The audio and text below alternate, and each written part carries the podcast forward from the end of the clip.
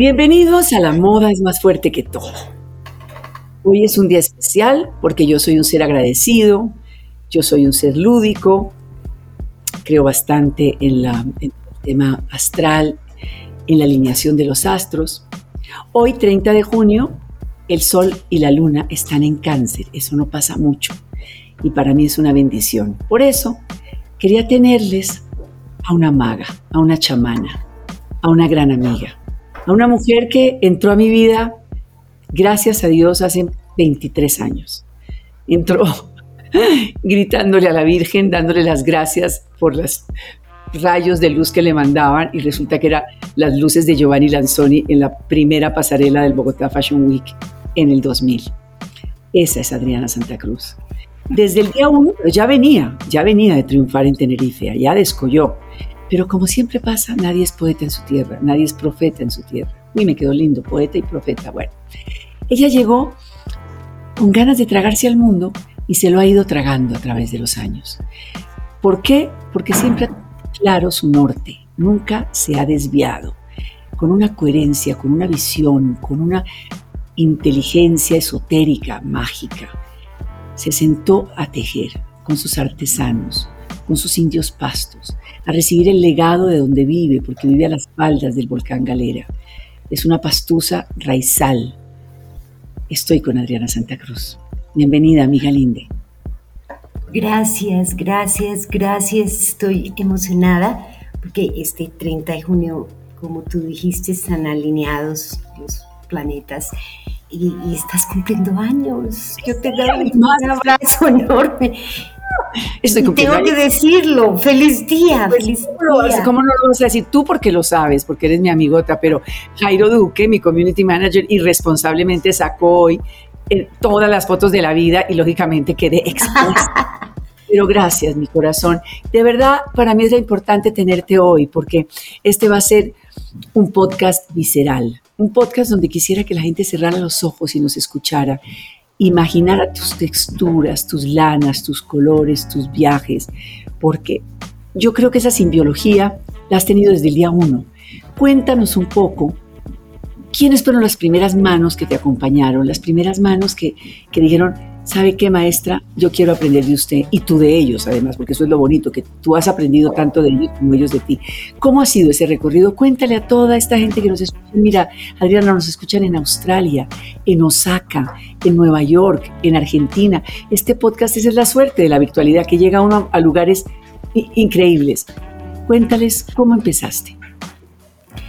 Eh, ha sido un recorrido muy hermoso, pero la primera luz, digamos, que llegó cuando yo tenía que hacer mi tesis para optar mi título como diseñadora, eh, empecé a, pensar qué voy a hacer, porque ya, ya era grande, ya había hecho mi maternidad y ya uno está pues como muy maduro y, y muy seguro de realmente lo que quieres. Entonces vienen atrás los sentimientos, los recuerdos de la niñez, los campesinos que me pude rodear, eh, toda esta gente hermosa y empiezo a hacer las primeras muestras de tejidos que en, en ese entonces mis artesanos trabajaban eh, ya productos utilitarios, no solo la ruana, sino que hacían tapetes.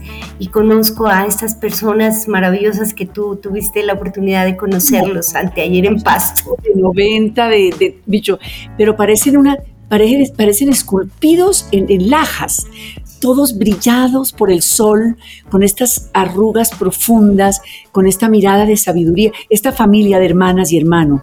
¿Cómo, ¿Qué familia? ¿Cómo se llaman ellos? ¿Están contigo desde...? Más? Eh, Ortiz, o sea, ellos trabajan por grupos porque se incorporan, primero inicié con la familia Chenaz y la familia Ortiz, que fueron las primeras muestras que yo realicé para eh, mi, tesis, luego Artesanías de Colombia en 1999 y para el 2000 me fui con mucho ICAT con Sarita Ortiz, que fue para el, para el primer Bogotá Fashion que yo me presenté, pero en stand. ¿Sí? Entonces ahí, eh, cuando yo hacía mi proyecto de investigación, que fue de investigación de primera mano, fue muy hermoso porque se habló de tender un puente, ¿no? Entre el saber popular y el saber científico. Entonces ha sido toda la vida, yo aprendo muchísimo de ellos, su generosidad, su sabiduría, a ellos hay que sacarles del corazón para que me tejan lindo. Ellos hay que... Todos lo hacen, pero para ellos es que acabas de utilizar una, una, palabra muy importante para que nos entendamos. Para ellos tejer es utilitario, para ellos tejer es la vida diaria. Ellos reflejan en su tejeduría su cotidianidad, el viento, el volcán, el, el, todo, los colores de las cosechas, la maternidad, todo va en lo que tejen. En es un tema muy espiritual. Sí, la herencia de los maestros, ¿no?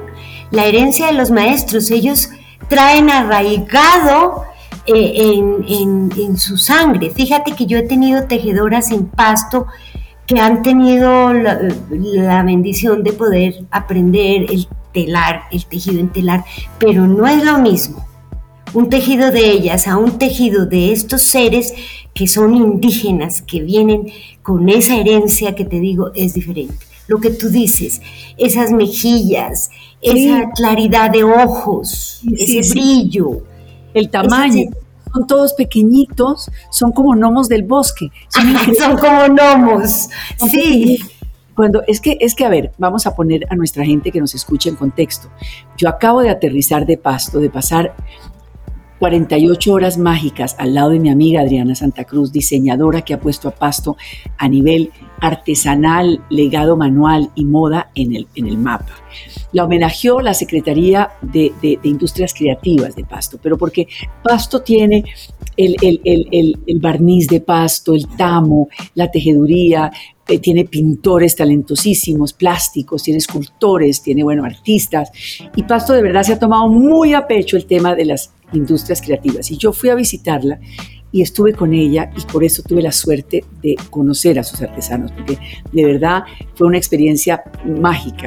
Pero ¿Cuánto tiempo duró ese aprendizaje, Adriana, ese aprendizaje real de, la práctica? Porque una cosa es la tesis, pero ya cuando te sientas con ellos a trabajar y a vender y a llegar a artesanías y ver en artesanías que todo se vendió, ¿eso cuánto tiempo tomó de aprendizaje? No, es que eso seguimos, seguimos aprendiendo tanto ellos como yo, porque como cambio materiales, eh, cambio eh, diseños, siempre respetando obviamente su cultura y, su historia, ¿no?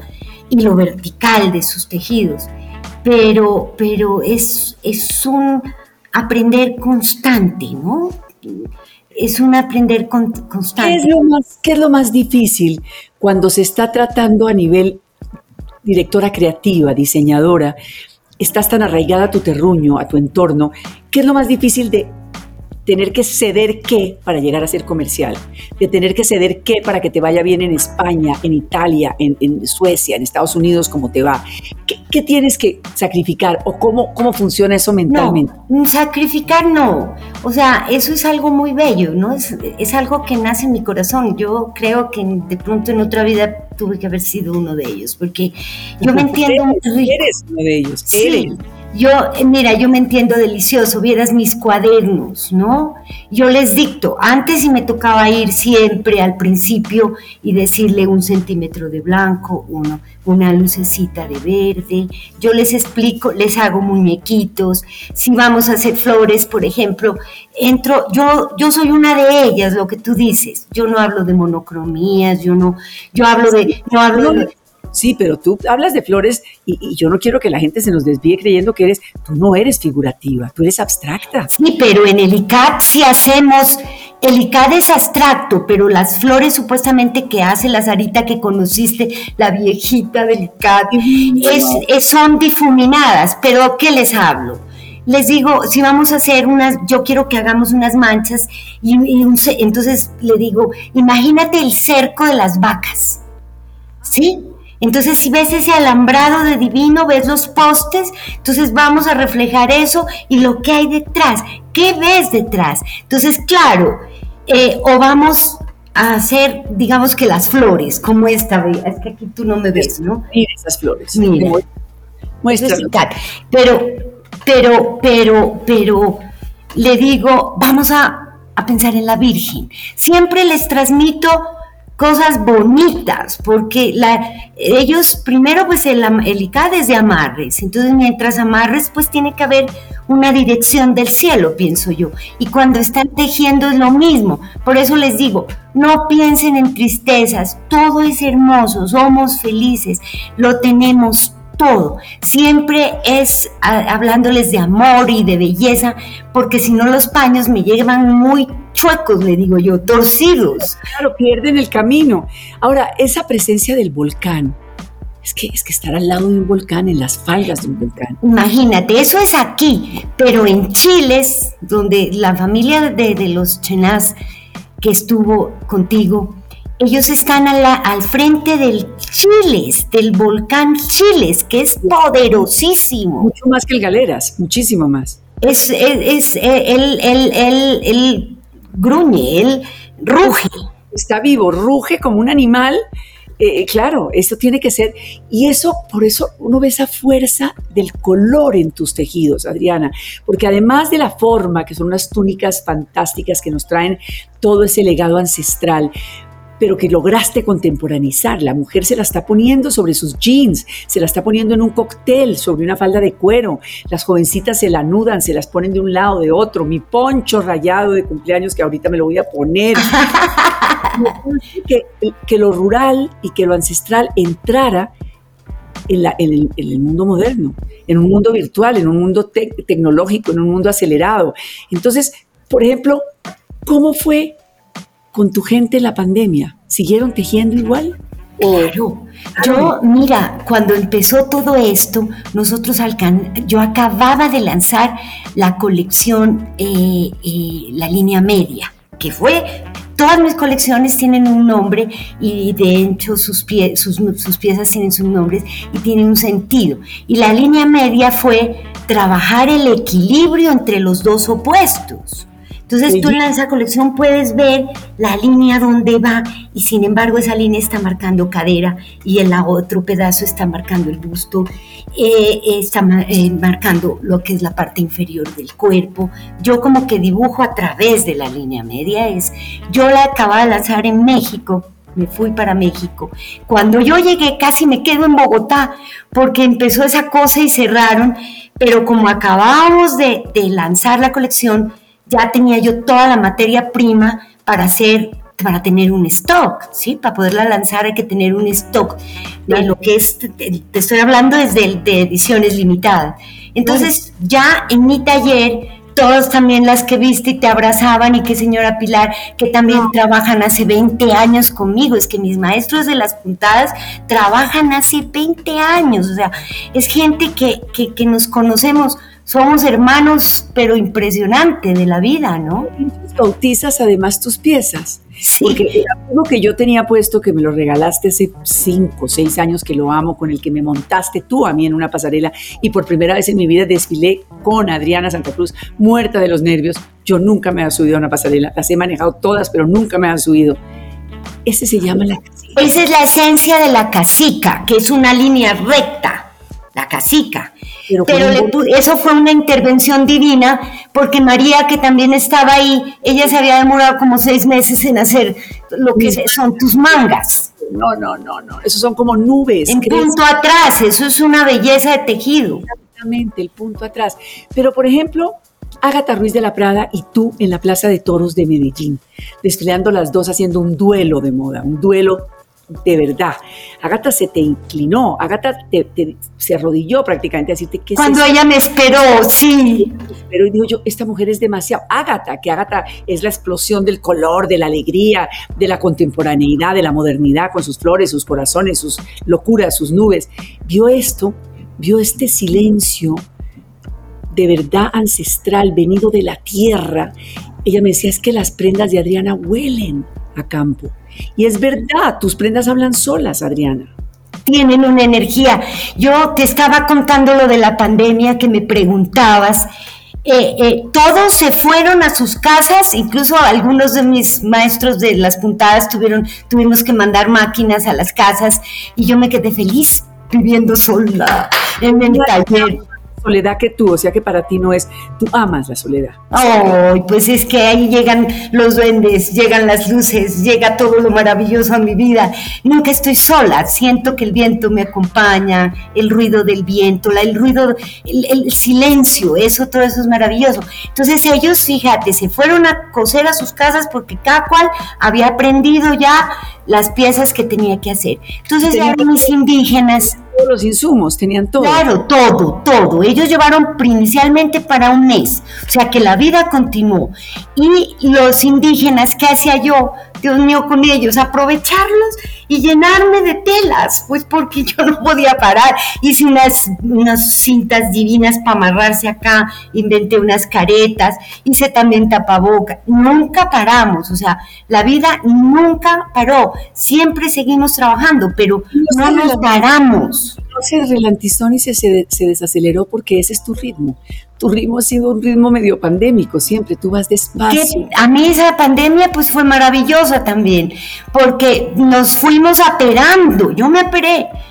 Eh, Juan sufría un poco pues porque él es el administrador y tú sabes los mayor, que es un ser maravilloso, que siempre está ahí acompañándote, es el, de es el que te, te, virtualiza, manda todos tus comunicados, está presente siempre. Sí. Álvaro, tu marido te apoya de lejos, te observa, te, te, te da el hombro. Mateo, es que tienes una familia de hombres maravillosos. Sí. y mis perros. Tus perros.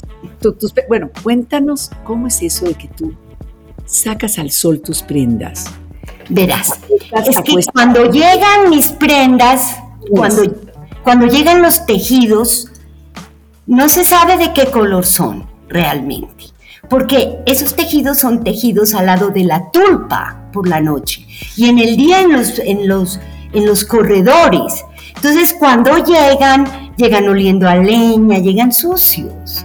Entonces yo los extiendo en, las, en, en la hierba, los cuelgo en los árboles y, pienso que ahí ya se están energetizando. Eh, de hecho, yo a veces me acuesto mientras los mando a lavar, me acuesto ahí con los perros en la hierba y de ahí se van a lavar y a despulgar. O sea, todos mis abrigos que tengo, la, la colección más fantástica tuya, yo de verdad tengo una retrospectiva tuya desde el comienzo hasta hoy. Del Bogotá Fashion tienes tú. Desde que comenzamos juntas, pues entonces tuvieron pulgas, tuvieron quién sabe qué más debieron tener todo. Ellos hay que despulgar porque en esa época era de pura lana, entonces las ovejas tienen hilitos, tienen mugrecitos.